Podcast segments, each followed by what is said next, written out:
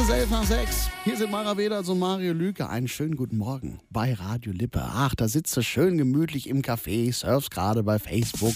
Willst dir vielleicht noch irgendwie schön ein Video anschauen oder so, das dir gerade ein Kumpel geschickt hat und dann könntest du das Handy eigentlich gefühlt schon fast wieder in der Ecke Ja, schmeißen. richtig. Wenn dann hier diese Meldung kommt, so nach dem Motto, verehrter Kunde, Sie surfen bis Ende des Monats mit reduzierter Geschwindigkeit. Herzlichen Plack, Glückwunsch. Da krieg ich Plack, Datenvolumen aufgebraucht oder sowas. Und am Genau. ärgerlichsten ist es dann, wenn du dein Datenvolumen irgendwie schon Mitte des Monats aufgebraucht hast und dann irgendwie noch so zwei Wochen im Schneckentempo surfen kannst. Das ist wenn dann du richtig gerade blöd. irgendwie 10, 15 Euro da bezahlen willst oder so, ist blöd. Also auf jeden Fall kommen da die Freifunker in Lippe genau richtig. Das sind die, die äh, einen kostenfreien WLAN-Zugang, zum Beispiel in Cafés, Bars, auf Marktplätzen oder irgendwie in Geschäften anbieten. Ja, und von denen gibt es ja auch immer mehr, auch hier Ja. bei uns in Lippe. Da gibt es die Initiative Freifunk Lippe.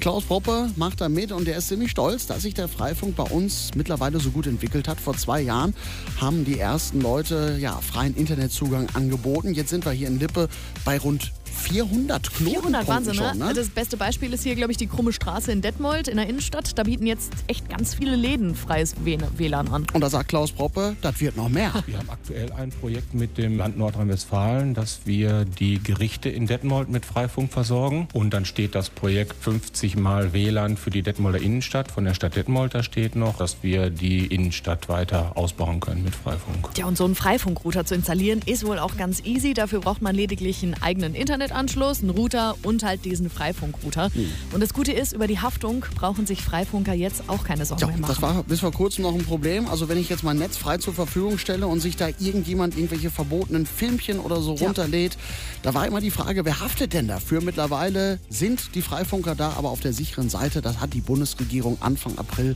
so hingebogen. Wissen, was wichtig ist mit uns, mit Radio Lippe. Es ist 13 nach 6.